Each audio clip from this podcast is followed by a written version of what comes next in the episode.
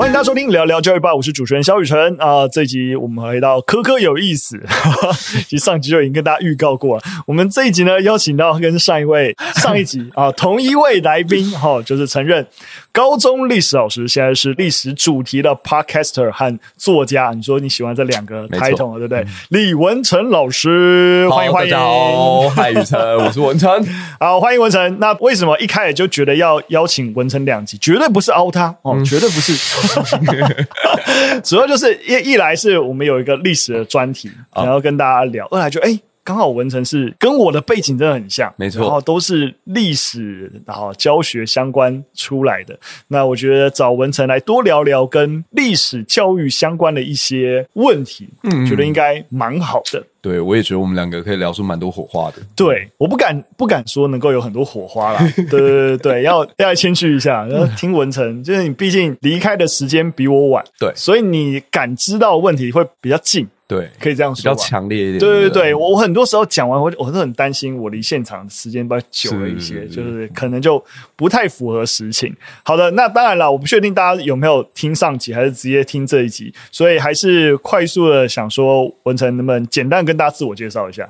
好，大家好，我是文成。那目前呢，我自己是有一个自己的 podcast 节目叫《一粒百优姐》，那同时也是一间旅行社的文化旅行长，某些单位的这个媒体组的负责人。欸上一集没有多聊到这个经历，oh. 我还蛮想要多了解你怎么去旅行社担任所谓的文化旅行长哦，oh, okay. 就这个脉络跟你现在实际上在这个任务上面、嗯、这个职位上做的事情是什么？基本上我自己都把人生当成是一趟旅行了。就是包括在这个过程当中，你做了很多意外的决定之后，你会看到很多意外的美景。这样，那也是因为当时我做了这个节目，刚好有一个主题是符合他们公司的需要的。那这间公司是这样，它是只做台湾算最高端的消费者，所以它即使是在台湾的一日游，都是一天至少一万块起跳。这样，那其实我当时也很好奇，他是怎么把旅游做成精品的，所以就开始在跟他们合作的过程当中，才知道哦。它每一个过程都会有一个非常漂亮的故事包装。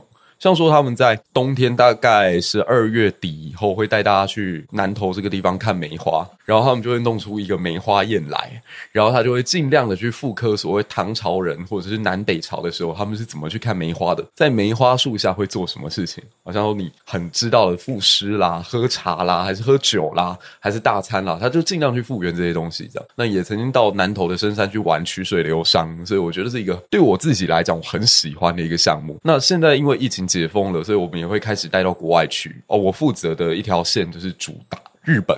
有源氏物语路线，有日本战国路线，然后也有奥之细道系列这样子。所以这些旅行社就听了你的节目，然后觉得哎、欸，好像很适合，没错，主动找上你。对对对。然后你，所以你主要任务是帮忙设计故事的规划，以及所谓文化的底蕴。就是、了解，嗯。所以通常是，例如说，他们有一个初步想要去的地点，没错，然后想要规划这个主题，对，大概可能会去的几个点已经选好了，然后再要你做包装，还是其包含选点啊，然后等等都是你要。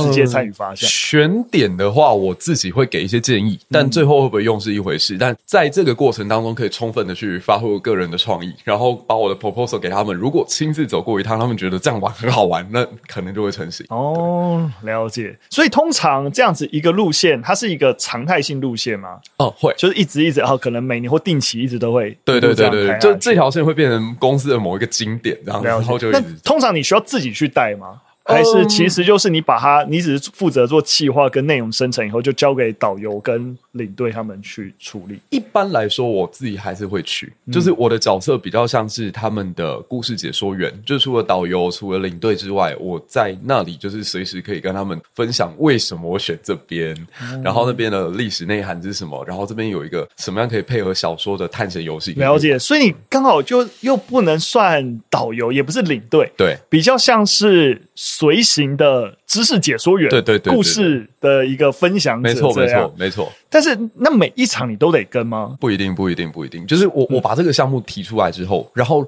如果说这一团到了某一个人数，OK，那他们也有强烈的需求，希望我一起去的话，那通常这个时候我就会跟着客人一起去。那如果说这个它变成一个小团。OK，就是说可能人数不到多少人，那可以出团没有错，但这个时候我可能没办法负担你的费用。没错，对对对对，所以我就会留在台湾。很现实的问题，了解，就是哎、欸，如果您指定文成要随团加价，没错没错没错没错，对，就是这个概念。了解了解，酷酷酷。所以除了这之外。嗯你自己在经营透过等于文化结合旅游这件事情，嗯、有没有一些？我觉得这个项目也是你这样讲好了，就连文化部也一直都在思考，对整个文创文创结合旅游有什么新的可能性？你觉得你在这个过程当中有看到什么不一样的？哎、欸，过去在讲文化旅游比较不一样，或是新的切点吗？我觉得，毕竟它变成公部门要进来做之后，还是会考虑到一些成本的问题啦。那你就那个价格不可能设定的太过分嘛，对不对？可是我必须很老实的讲，很多问题就出在于你不愿意花钱。如果你觉得这个东西可以节省，讲白了，文化这种东西怎么可以节省？嗯，就是文化这种东西，你很难把它算成一个呃合理的，或者说大家大众都能接受的东西。嗯，我给自己的定位啦，包括我们历史人的存在啊。很像松露，嗯，什么松露呢？就是你不吃松露会不会怎么样？不会怎么样。可是那个炖饭上面加了松露跟加胡椒是完全不同价格的。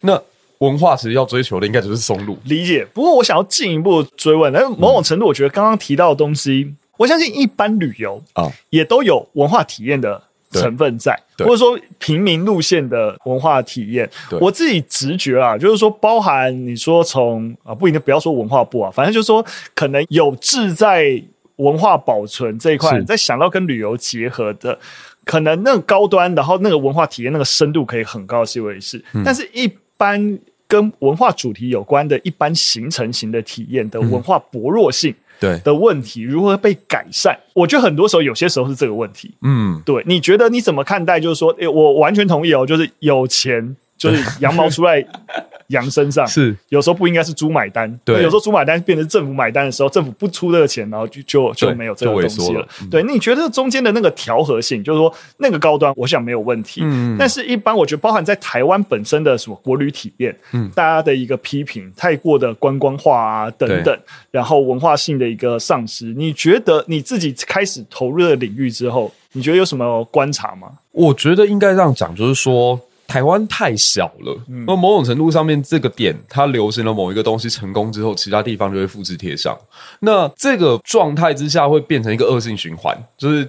这个点的独特性从此消失，然后其他人也觉得这个东西普遍性了，所以好像也不再有价值。其实好像我们做人一样啦，就是你不要看到谁现在成功了，你就去抄袭他的模板。他能够靠那个模板成功，是因为他有那样的特质。还是回归到我们上一集讲的，你要先去找到你个人的优势是什么。其实无论是国旅的经营、单一景点的经营，还是单一路线的经营，我觉得都是一样。你今天要走一个廉价路线可以，但有没有什么体验真的只有你这个地方自己有哦，我举个例子好了，像说，如果我今天带大家到万华去去看剥皮寮老街，然后去看那个老城区，有没有什么东西是我们万华这个地方可能最好的，或者在这趟旅程当中可以给你最及时好的感受的？好，我自己随便举一个例子哈，万华这个地方让我印象最深刻就是龙山寺，它的这个啊求红线很灵，然后呢，它附近有中药行跟布商，那。你如果在结尾的时候，在大家都很累的时候，可以端出那个青草茶来，是最好的青草茶，或你们觉得这个地方烧出来之后评价最高的，OK，在那种时间给你的体验跟感受就会很高。它不见得一定要是一个很高价的东西，但你一定要用心去想，如果你今天是一个外地人，你来到这边，你最想要干什么？嗯，那现在有一个很大的问题是。很多时候你会发现这种事情是交给最本地的人来处理的啊，包括这边的导游，包括这边的解说员，他可以在一个庙口去讲两个小时同一个东西。可对不起，太在地了，就你你没有考量到说一个外地的游客他想来看的东西到底是什么。你这边如数家珍很棒，没有错，但是这真的是这个旅客他想要来感受的吗？对，反而是那个青草茶，你可能觉得那个没什么。可是对于一个可能逛了几个小时，他现在很累的人来讲，嗯，那个感受就不一样。听懂？因为我之前也有带过万华的一个导览，哦、然后之前也花一段时间去认识万华这个地方。嗯，我包含我们之前有一次做，我们之前做一系列故事台北的时候，也有做到万华。哦、我一直到现在印象深刻，有个很感动我的事情，就是我个人没什么信仰，但是我刚好有一次去龙山寺的时候，他们其实，在早上跟下午傍晚的时候都会诵经。对，那龙山寺虽然说它当然有点结合民间信仰，但是它本身比较跟就佛教那个系统的一个连结还是比较深的，所以都会都会诵经。我刚好就在诵经的时候踏进去。然后感受到那个氛围，我真的现场哭诶、欸，是就现场那不是真的哭啊，就流泪。对，就是感受到那个信仰氛围的虔诚性，就是在大堂里面，当然有就是庙里相关的人员在诵经，对，但是外围的信众其实那他们也有摆在外围，每个人可以一手拿一本跟着诵经，但有更多人他是他已经背起来了，对，他就跟着诵经，然后或坐或站或跪，然后大家用自己的方式去参与。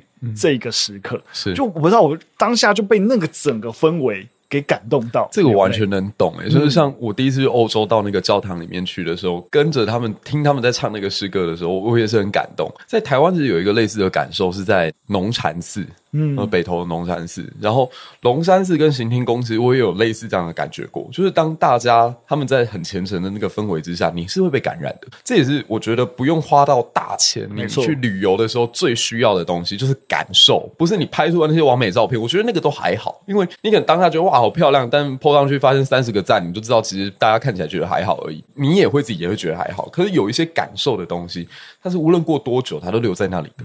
那我觉得旅行是应该带大家去做这种体验。嗯，没错没错，我们完全岔题了，对不起。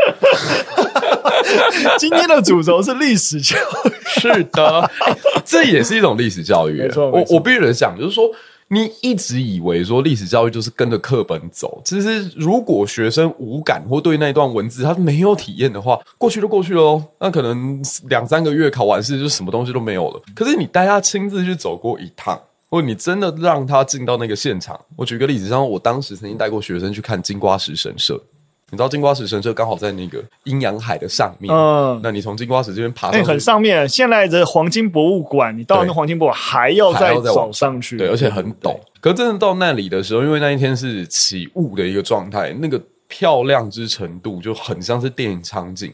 他们到现在都还记得金瓜石神社是西元多少年盖的，然后皇太子东巡的时候为什么要来这个地方？为什么？因为他亲自到这里，他有感受了，那个东西已经内化成他自己的一部分，不再只是课本，不再只是文字。所以我觉得，嗯，刚刚是岔题了，没错。但我觉得我们也讲出了另外一种历史教育的可能。嗯、很好，谢谢文成把他拉回来。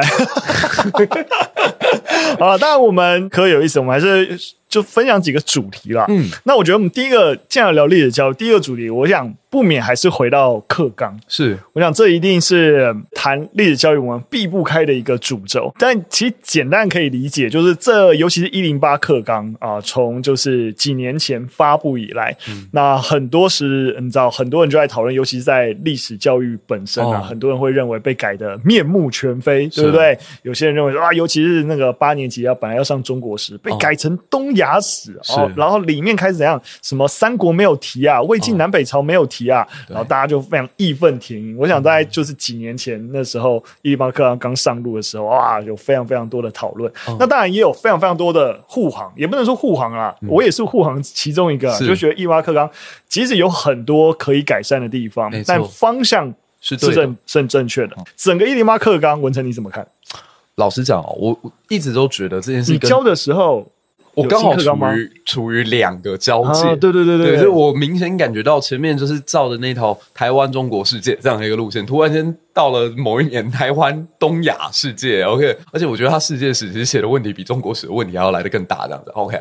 那我自己的感受是这样，就很多人认为这件事情是政治力介入哦，但一定是有嘛，但是更多的元素在于历史研究方法已经不一样了，嗯，就我们如果从这几年的这种研究的学术的论文也好，或者说学术专书来看，以前一定是倾向是讲政治的部分，就是讲帝王将相啊，讲改革啊，怎么由上而下的东西。可这几年，包括你看那个什么施景谦他们的那个著作，都是由下而上，什么一个王室妇人之死，然后就看到那个整个社会的问题，或孔富里的那个教魂。去看到说一个小小的教魂案，然后怎么去影响到大清帝国的命运。现在流行的本来就是这个方向，就是从社会史切入，从器物史切入，从制度史切入。不再像以前那么关注政治史，所以如果从这个角度来想的话，你就会发现说，一零八课纲它是符合这个所谓学术研究的大方向在走的。而且东亚史，你说把魏晋南北朝跟三国拿掉了，是不是？这个时候，我就很想要让有这方面想法的人，你回头看看你以前的课本写这两个部分的比例真的很高吗？我是。走过那个阶段的嘛，我们自己那个时候也都是学，就带了几句话而已。对啊，他也是三两句话、三两行就结束啦。而且我觉得这个说法其实对一零八课纲很不公平诶、欸。你知道一零八课纲花了多大的力气在讲北魏孝文帝的汉化改革跟土地的那个均田制怎么产生的？我跟你保证啊，均田制可能很多上过旧课纲的人都不知道那是什么啦，嗯，对吧、啊？那新课纲里面他有真的把中国拿掉吗？我我觉得也没有啊。像说他制度史，他是从那个什么邹衍去讲五行阴阳五行怎么样变成一个道德学说，然后去强化了皇帝的权力，然后慢慢的再看到汉朝有什么变化，什么董仲舒提出天天人三策，然后让皇权更加神圣化，然后到后来又是出现了什么变化？他那个流程，我觉得只是把时间顺序打掉而已，嗯、但他的主题式的架构。如果遇到一个很能讲的老师，或者真的融会贯通、逻辑很 OK 的讲者的话，其实是上起来是很过瘾的。嗯，我这样是不是偷偷在往自己脸上贴金？而且，如果你真的很想要知道魏晋南北朝发生什么事，你也可以来听我的 Podcast。我有一个系列已经讲十四集了，还没出西晋这样子，对吧、啊？超级详细的。可是我觉得看了一下收听的人口，大部分还是年轻人啊，就代表现在在叫的这群啊，对不起，现在有很多意见的这群长辈们，其实你们还没有发现有这样的一个东西可以补足。嗯，没错。其实我觉得我们这整件事情可以整课纲问题才两个部分，嗯、一个部分当然就是，哎，他改换了什么，然后让一些习惯旧的人当然不是很满意、不开心。但还有另外一派的意见啊。刚刚刚我想文成 feedback 就是刚才前面这一派意见，到底啊、应该新讲什么？有些东西不一样。这的确很多时候跟我们新看待历史很多的新的视角有关。对，但还有另外一派，其实是呃实务派，哦、也就是。当前的就是历史老师是，然后他们其实对于有些课纲的改变，我想很多时候更多是在台湾史的课纲的改变，哦、觉得很难教。嗯，不知道该怎么教。那像我自己，呃，因为我们今年年初也做给老师的一些教学补贴，然后我们重新按照课纲梳理一遍，嗯、我发现也真的蛮难教的，是真的蛮难。对对对，尤其例如说，我们随便举例啊，例如说在日治时期啊，如果我们要让孩子了解整个日治时期的一个历史，诶，课纲的顺序是什么？课纲的顺序是先谈日治时期的政治，然后经济。对。啊，社会文化。这样分哦，这样分了以后的结果是什么？课纲要依循这个课纲走，课本要依循这个课纲走，所以课本的第一个章节就会从一八九五年，然后一直到皇明化，是。在第一个章节全部谈完了。对，然后第二个章节突然跟你讲经济，又又跑回那个时序的最前面开始讲，然后社会也是，然后突然又中间，可是你那个皇明化运早一开始就已经讲完了。对，这整个时序。光是在日治时期这段时间，就一直、哦、超乱，超级无敌，一直疯狂的跳动，嗯、所以有许多的历史老师也反映，新的课纲调整以后变得更难教。是这点我也是可以感受到这件事情。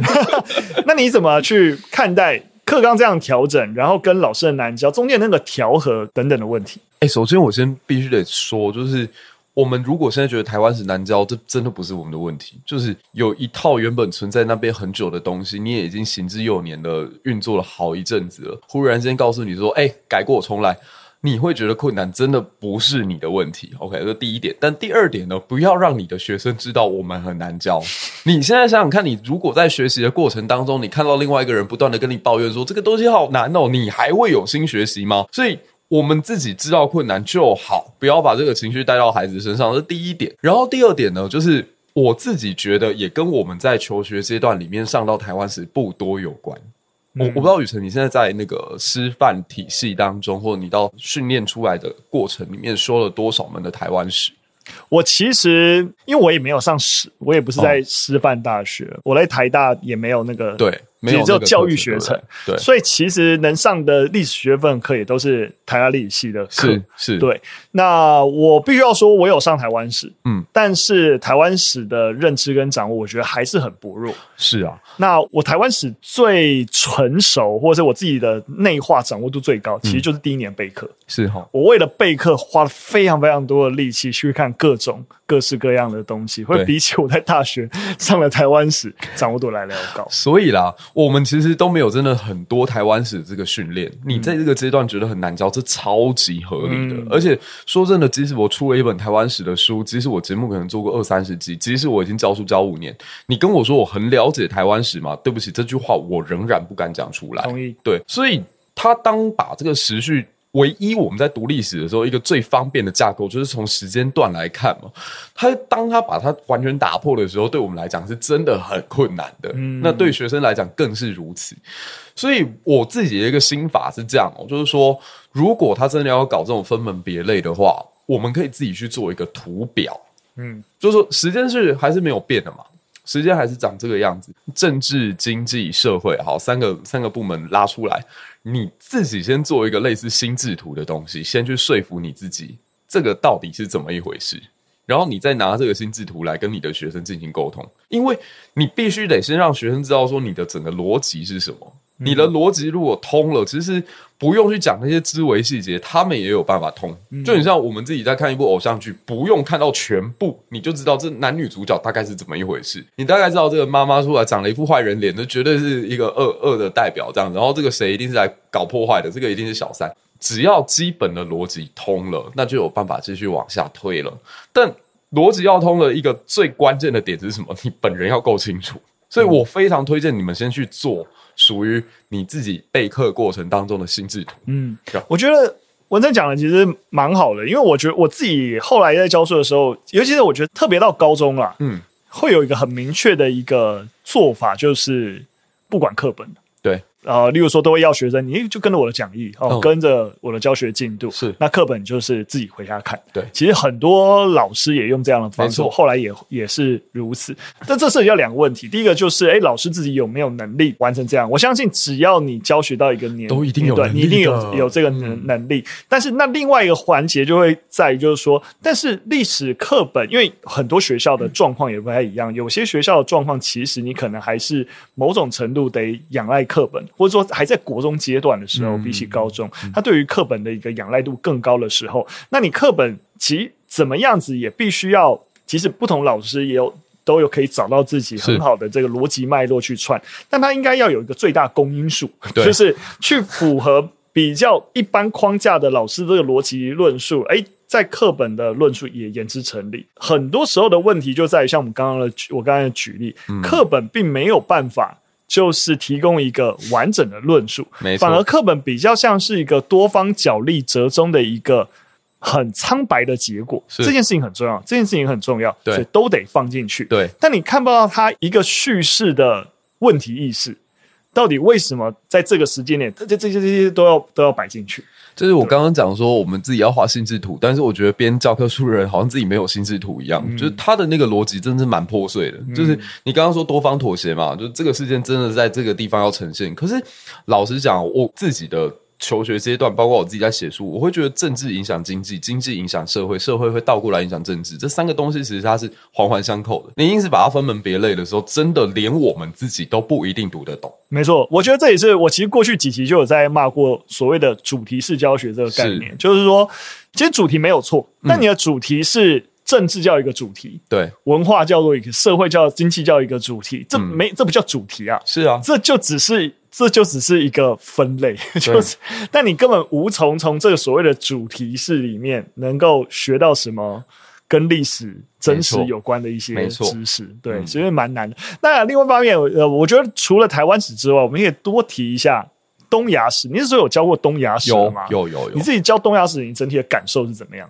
我觉得它篇幅还是不够多诶、欸。你的篇幅不够多是指什么的篇幅？我我真的像说韩国跟日本好了，嗯，其实韩日两个国家如果要调出来讲的话，其实篇幅应该要占大概三分之一左右吧。可是我自己的感受啦，我觉得它的韩日史放在那个里面，其实某种程度就是中国史的依托而已，延伸延伸，对，补充，它甚至就很像是学生可能看了以后觉得这个应该不太会考，而且大考比例其实真的也不高。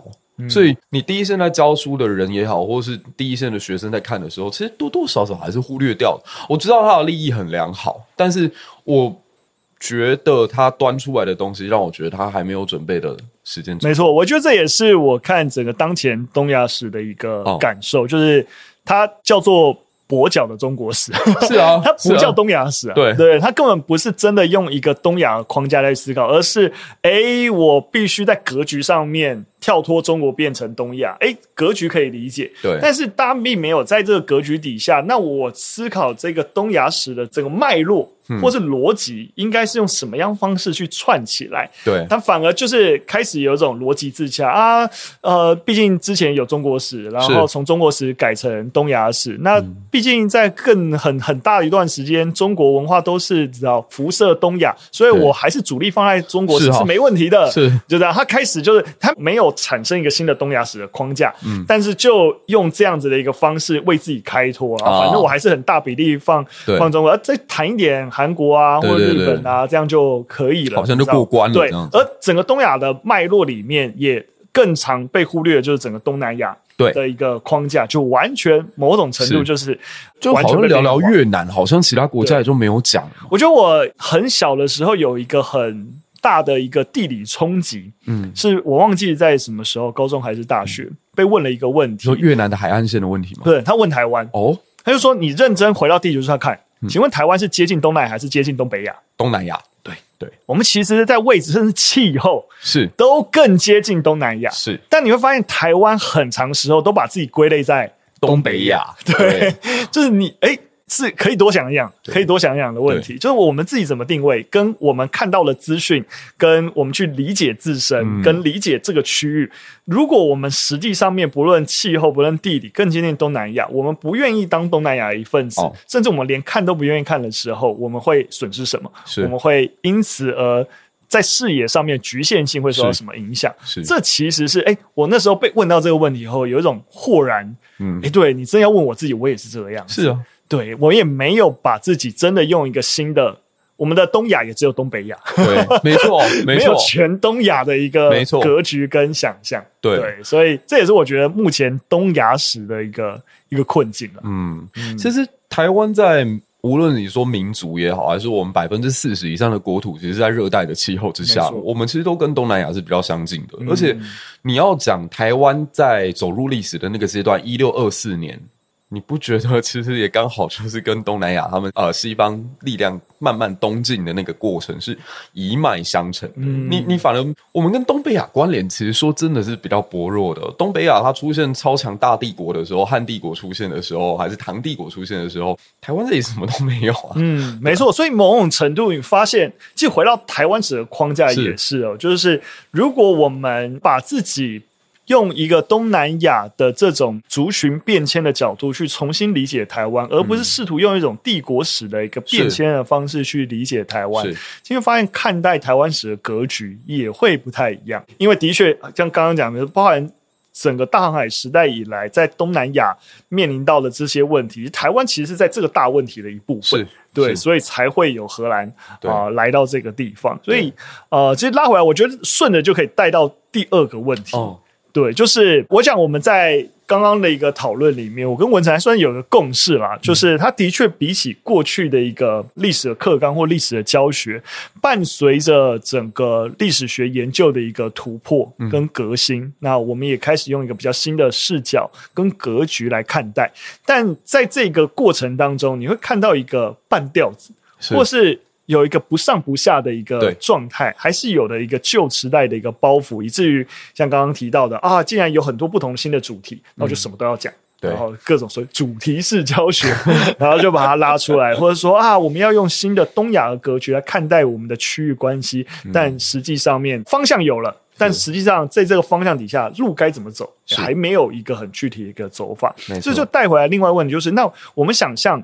十年后的历史课，乃至于新的历史课纲，如果有一个比较好的一个落点的话，该长什么样？我们先从小来谈好了。就你觉得一个比较理想，在一个国家或者在台湾要上历史课，它应该是一个怎么样的一个样貌？首先，我觉得应该要把一些背的东西就彻底拿掉了。嗯，因为。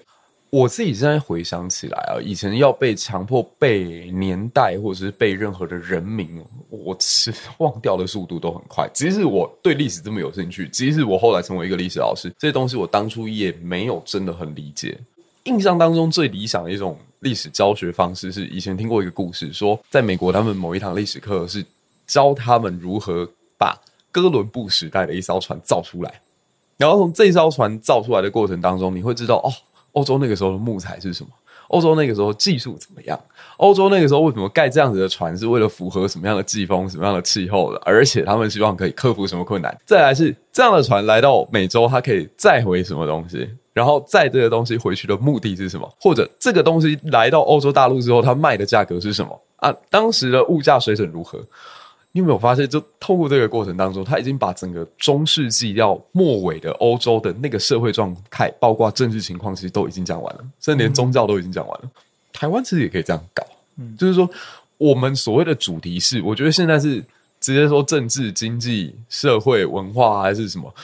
我认为不是这样子。我认为的主题是，好，像说朱一贵之乱，或者说郑成功来台，好，这是一个大主题，那就慢慢来讨论了。诶，为什么郑成功要来？郑成功来的背景是什么？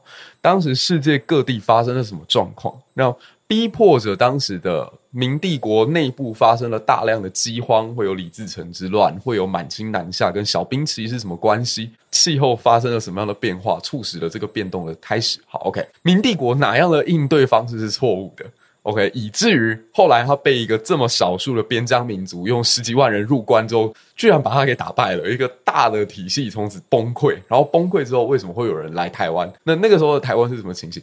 我觉得应该是这样。他的故事可以说是说，所谓的主力更应该以事件为一个索引，然后再去开展出来。就我们可能做不到复复原哥伦布那艘船，但我觉得可以从这样的一个过程，从一个单一事件，然后慢慢拉开之后，你去看到那个时候的经济，那个时候政治，那个时候社会，那个时候的状况，那个时候国际局势，你就会觉得读起来，或者说你教起来都会更加有趣。因为老实讲啊，我觉得教会大家历史的都不是课本啊，嗯，都是故事啊。一个说得好的故事，一个能够把尽量资讯公开透明，而且达成读者与这个作者之间资讯对等的那样的教育才有效。所以我们在看二战的时候，其实做的最好应该是史蒂芬史匹柏吧，抢救雷恩大兵嘛，然后那个辛德勒名单嘛。你看到这个之后，你就知道那个时候发生什么事情了，连武器装备什么样的水准，各国军备什么样的状况，然后各国局势什么样的情形，都知道啦。那我我我认为，其实台湾未来教育应该可以往这个方向走，试试看。嗯，了解。我觉得文成的确提到了，实际上面落实在一个教学现场上面，然后包含课本，嗯，该怎么样子一个梳理，如何更从一个特定事件一个节点出发，嗯、然后去扩散进行教学。我这边想要多谈多补充，有点呼应刚刚前面谈的一个课纲，嗯、就变成就是说，是如果我们觉得东亚史这样不行。嗯，或主题式，我觉得刚刚文成谈到是主题式教学这样不行，怎样的主题式是合理的？嗯、那另外一个点是像刚刚提到，哎，台湾史的框架，或是说东亚史的框架不行，那一个合理的框架该长什么样子？嗯、那我这边先提。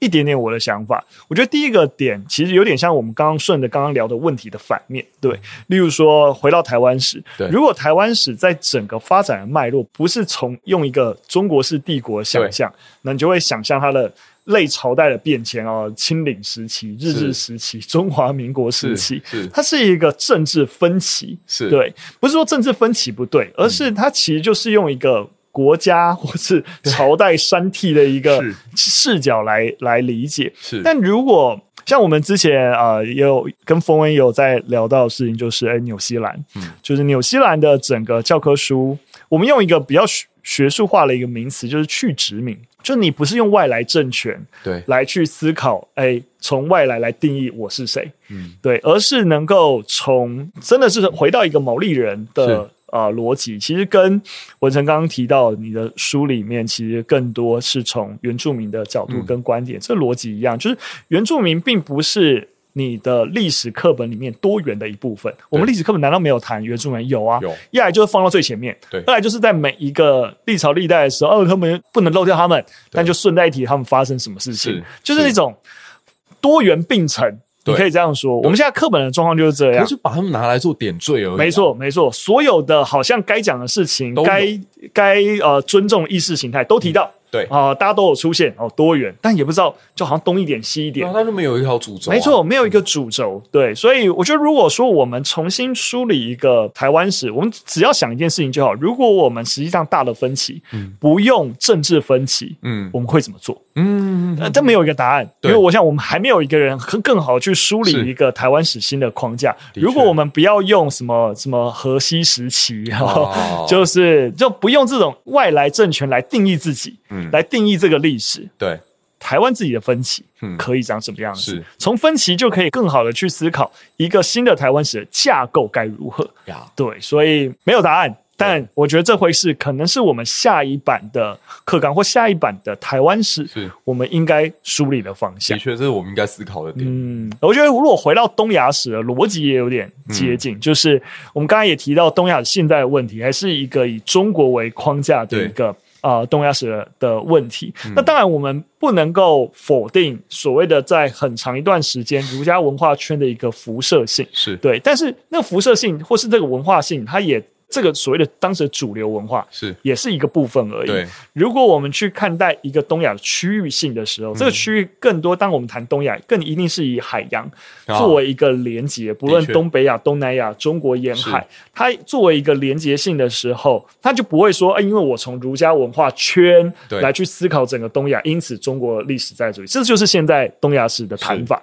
对。但如果我们从东亚海域作为一个核心主轴出发的时候，嗯、更在意因。应该是透过东亚的海域，彼此这些人群或是陆地之间串联接互动的，没错没错。那那个意义跟出发点应该就会不太一样。其实我之前很喜欢看那个言波出版社，他们有一套中国史的一个解读方法，嗯、非常的棒。嗯，他是认为应该把东亚分成马的世界、古典国治地区，就儒家文化圈，以及所谓船的世界。嗯，就是说。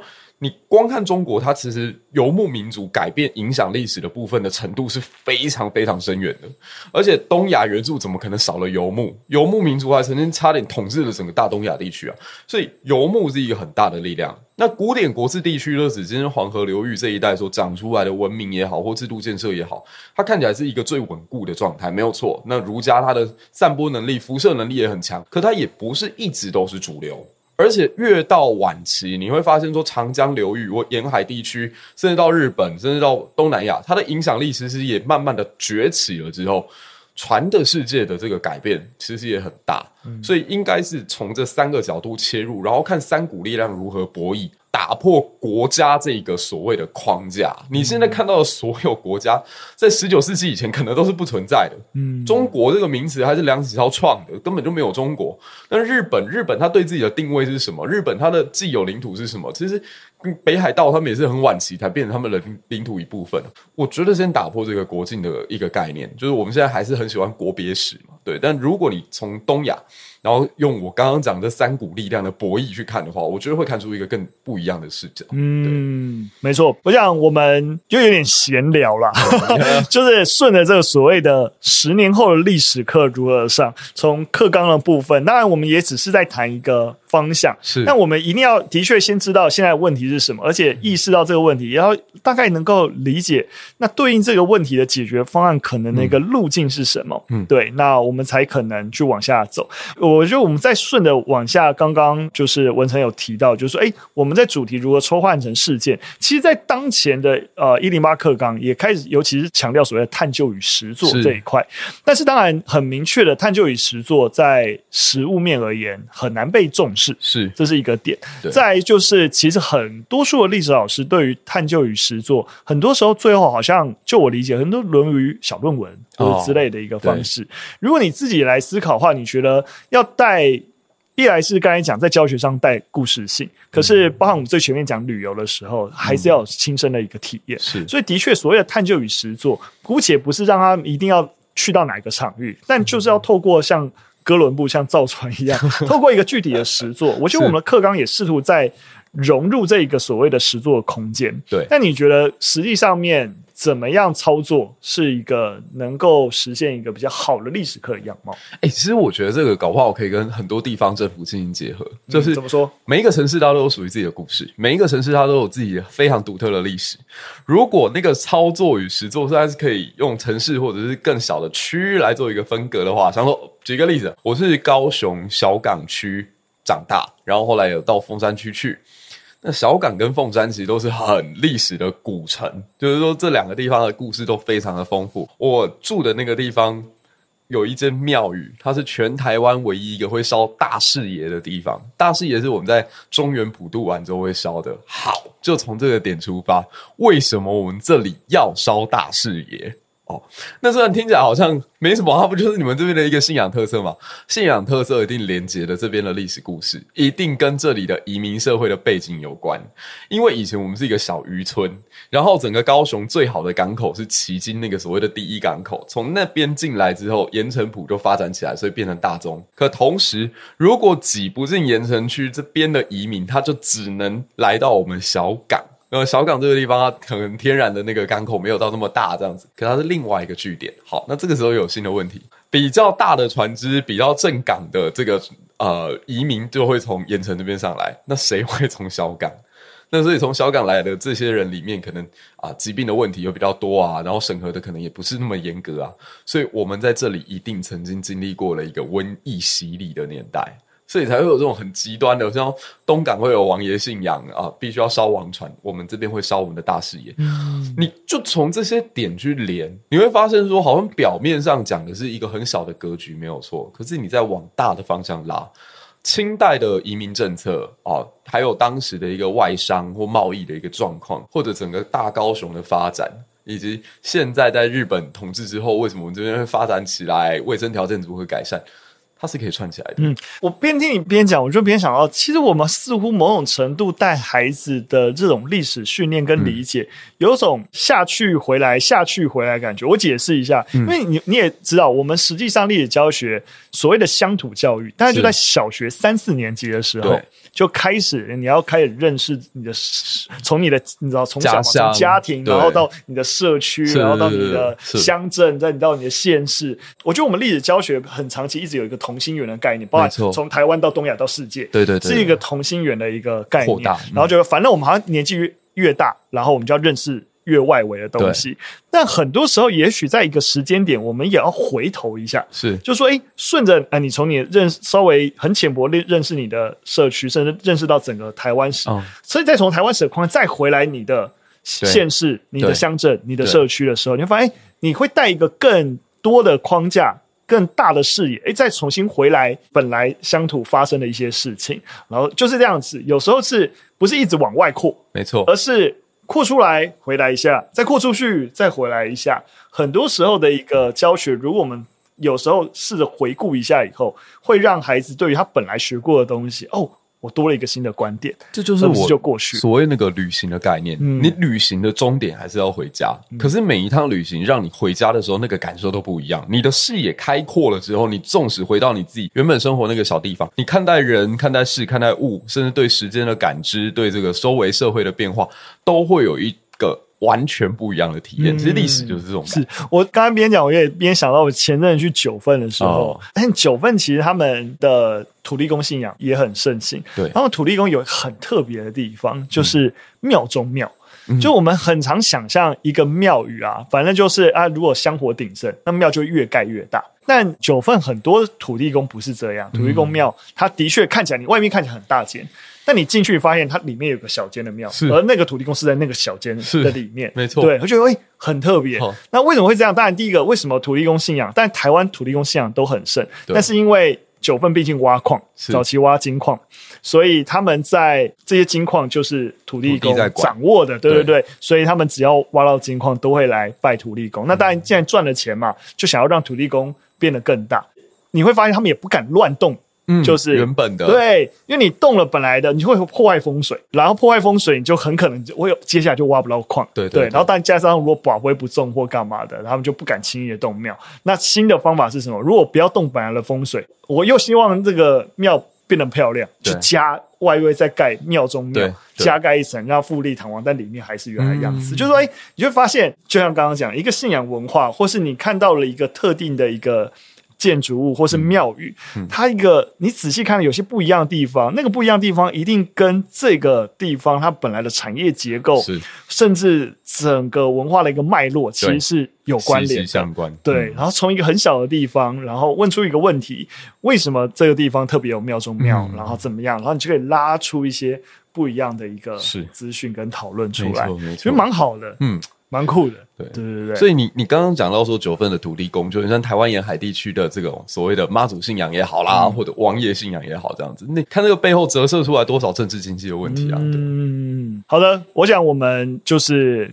就跟大家多 分享，其实一个有更多啊，从议题出发，从生活周遭，从你看得到的事情出发，对，然后把这个问题从小再慢慢放大。其实我也一直觉得，带有问题意识的学习跟教学，嗯、其实才是核心，而不是主题，是，是问题。没错，问题是远大过一个虚无缥缈、空泛的主题的。是，对。好，我们进一步往下，其实就希望讨论一个跟文成。擅长领域更有关系的事情，哦、就是今年啊，有一篇印尼的研究，是。他刚好在探究。Podcast 作为在 COVID-19 期间促进学生历史想象一个媒介，然后再去分享这个操作。那这个研究啊主要就访谈一位就是印尼学校的老师，他在社会科教学，然后因为疫情没有办法能够直接教学，他用远端教学的一个方法的时候，他就把历史很多的主题，那用大概每一集七到十二分钟，把一个历史事件啊等等，然后录成这样。每一集每一集，所以在上课的时候就会要求孩子，哎、嗯，你就可以先看特定的集数啊，反复的听啊，然后那这样的话才能够避免说，哎，那我在远距教学的时候，哎，孩子的接收跟吸收会受到一些比较大的一个影响。然后在事后的调查，就是再去确认，哎，孩子觉得对于这样子的一个 podcast 作为媒介的一个反馈，嗯、大概七成五都觉得，哎，其实是有助于他的一个资讯吸收。但有些人会觉得说，哦，很无聊，很难懂。大概二十二趴，有些人也提出一些建议啊，但最起码大体是觉得还不错的。所以你自己觉得，哎、欸、Podcast 作为像你刚刚呃也包含到上一集有提到，就是说，哎、欸，其实你的节目有时候会被老师作为，甚至国文老师作为一些辅助的教材。所以 Podcast 除了作为一个一般的媒体式的传播媒介之外，它跟教材的关系或者素材运用，你自己怎么思考？我我先讲一个很流量的东西好了，就是说。我一开始在做这个节目的时候，我觉得我不要再当老师了，因为当老不会有人下了课下了班还想要听老师讲话。可我后来发现这是一个迷思，诶，就是说你要怎么让你的节目也好，或者说你的这个作品也好，变成实用性超高，就是他离开了教育场域，或者是说他现在没有别人可以辅导的时候，你还有一个东西陪着他。Podcast 很吃一种感觉叫陪伴感。它离你好像很近，它就贴在你的耳朵旁边，仿佛是你的私人家教一样。OK，我就突然间想通了这一点之后，我做出了一个我自己在节目有史以来下载量最高的一个系列，什么呢？叫做一零八课纲下的学测历史怎么准备。那这个系列我大概做了十六集吧，每一集大概都快要有二十万的下载次数，就等于我的这个大的节目当中有大概三分之一甚至二分之一的这个流量就从这里来。为什么它有这个好处在于，你不用直接去面对到你有点压力的这个对象，可他现在所讲的所有东西你都用得到。而且他在实物上面可能给你的建议也好，他平常上课的时候要顾及的面向很多啊，可能要管秩序，可能要想现在节奏好像乱掉了，必须要讲个笑话什么的。p o c k e t 里面都不用了，我可以回到一个很纯粹的教育工作者，他很想要在你们考大学之前告诉你哪些东西是重点。那我发现这个辅助效果超级有帮助啊，包括节目本身，包括学生个人，包括他们的家长。它是一个三赢的状态，因为很多学生家长也很想知道说，现在到底历史是在教什么。那某种程度上来讲，就像我刚刚说的，历史我个人就觉得都是故事。你任何再怎么硬的知识点。如果有故事下去包装，效果都会不一样。而且再硬的知识点背后也都是人情，都是脉络，都是制度，都是可以讲成故事的东西。嗯，对。那我觉得 Podcast 它可以充分去发挥这个效果。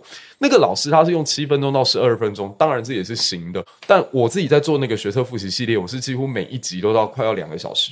因为你真的要把一个事件讲清楚，特别是那么长的时间段的东西，两个小时，我觉得都还算有点短，这样子。嗯、不过它有一个好处啊，因为你听到哪里，你重新再回去听，都还是不会落掉嘛。然后你又可以重复的把某一个重点不断不断的播放。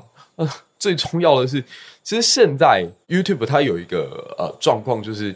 使用太久的话，你毕竟眼睛还会疲劳还是什么的。但 Podcast 就没有这个问题啊，你是耳朵听听听听听到这边是关键重点的时候，你再倒回去听而已。它有一些效果，的确有短板，就是没有办法图像化，然后你没有办法去把你自己做的笔记直接给学生看，都没有办法。但是它有另外一个优势，就在于它陪伴感很十足。那如果你还有其他的平台的话，就可以弥补这个问题，嗯、像说配合 IG 啊，配合 FB 这样子。同意，我也觉得，我刚开始看到这个老师，他是诶每集七到十二分钟，我也觉得诶好像可以再长一点。是哦，对，像我自己呃，有时候听 Podcast 的时间，就是可能就是例如说比较休闲的时候，但我可能举个例子，因为我在玩乐高的时候，哦、就是它其实不太需要用脑。对，但是我眼睛跟手需要在动，在动作。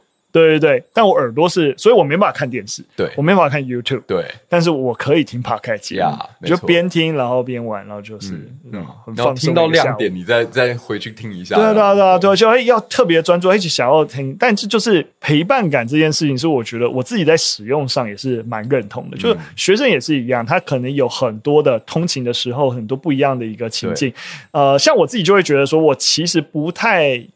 以我来说的话，我个人就不那么喜欢纯娱乐型的，嗯，不论是影像还是内容，我就觉得，哎，既然有一些有空的时间，不如能够获得一些对我有帮助的资讯，学一些东西。对，对，那所以也有人分享是，他又不是用很严肃的方式分享。嗯、我自己的，包含我自己的收听情境，嗯、我就会就会选这样的东西来听。对，对啊，所以我觉得的确，如果嗯，Podcast，如果说老师们。把把你自己上课的东西用音档的方式录起来，我觉得可以多留意一下这样子的一个使用情境。那如果如果连七到十二分钟比较不是陪伴感，纯上课素材，都可以有发挥到这样子一个成效。那如果你试着。如果你觉得自己声音也还行，可以陪伴孩子，似乎是也蛮不错的。没错，没错。你自己在如果有身边的，比如说老师啊，或是朋友，或是你，也许你收到的一个听众反馈，如果它变成教材使用的一个反馈，你通常有哪些觉得像刚刚？这个有提到有一些意见会说、嗯、啊，如果用 video podcast 会比较好，哦对不对？你有没有收到一些反馈说啊，这个音档哎是不错，能够帮助我学习？但如果能怎么样就更好。那当然啊，但是回归到一个点啊，就是我们今天一直在谈资源这件事情，你还是得有预算。那这样说啦，我们今天无论把这个东西做到多好，把它多影像化，然后多漂亮的图表，找了多厉害的插画家。还是一样都会被批评啦。那我觉得你做一件事情，就像刚刚我们讲到在学校里面一样，你无论怎么做，都会有别人有意见、有声音。但做到自己的极限，然后做到你现在觉得问心无愧、没有遗憾了，我能够为我的学生做这些，他是我真心诚意准备的东西，那就好了。嗯。而且我觉得，其实学生他们会感觉得到。每个小孩啊，再复杂哦，其实都还是小孩子，他们其实都很需要有一个人可以跟他们讲故事，可以陪伴他们。你那么有心的东西准备好在那里，纵使他现在没有感觉，我觉得未来他一定也会感谢你，对啊，嗯，很好。所以我觉得一定都有可以改进的地方，但是 do your best，嗯，然后在。很多时候说的，在做媒体的好处就是你就是滚动式修正，没错。啊，反正这集差不多，我目前能力大概就这样，哎，还不错，发出哎有一些问题，哎，的确我好像可以是。更好，这个地方可以更好，然后哎，虽然说哎这个像刚才讲，有些建议是需要投入资源的，对，我现在没有资源先割舍，但也许就是知道自己在阶段性哪些资源到，哎，我好像可以真的加了个东西试试看，来做一些调整。好了，蛮好的，那今天我们就是跟文成一起。东聊聊西聊聊各种跟历史教育有关的一个部分，从课纲到未来教学的想象，再到哎，Podcast 作为一个教学素材的一个可能性啊，很感谢文成。那虽然说上集已经分享过你的书了啊，oh. 除了书之外，你还有什么事情想要跟？因为我们听众朋友比较多，的确都是教育工作者，嗯，其实比较多，更多我觉得比较大的比例是教还在修教程的学生，是是是是，对，这比例。比较大，你有什么想要跟他们分享的吗？我觉得你在做一个很伟大的工作，就这份工作大概摆在社会上，百分之九十人没有那个能力，百分之九十人没有那个热情，所以你还在这个位置上为自己的理想努力的时候的那个身影是很动人的。那也希望你的热情不要这样子轻易的就被磨灭掉，即使。你最后选择的路线不是继续做教育工作者，你也有各种可能性存在。就雨辰坐在这里，然后我也坐在这里，我们应该都已经做了一个很好的示范。那相信你自己的能力，然后相信你自己一定可以。嗯，非常非常励志。好，如果大家想要更听到更多文成的一些励志 的声音，然后可以呃搜寻一粒百忧解。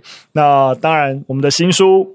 啊，上映台湾史。啊，也可以支持一下，那可以更知道说，诶，如果在课堂上面，其实你不是历史课老师，我学也可以多了解一下。诶，在媒体能成功的，在教育现场基本上就能成功。我其实那时候做台湾版，有点一开始有点反过来，嗯、我在课堂上发现，原来我拿哪些比喻，或者问哪些问题，嗯、有中学生，我就把它放到影片里面，哦、对，然后就会。把它放入一个举例啊的项目当中，它其实相辅相成。对，其实是相通的。对对对对，所以如果大家也想要知道有哪些更好的一些举例啊，一些啊方法哦，原来还可以这样子去诠释历史，或者反之你在其他科哦，原来也可以用类似的挪移啊来诠释你想要谈论到的知识。那我想都可以看看文成的新书《上瘾台湾史》。那今天。就到这边喽，哎，谢谢啊，谢谢大家。好的，如果有任何的问题，或有想法，都可以留言告诉我们。那非常非常感谢大家收听，那我们就下次再见，拜拜，拜拜。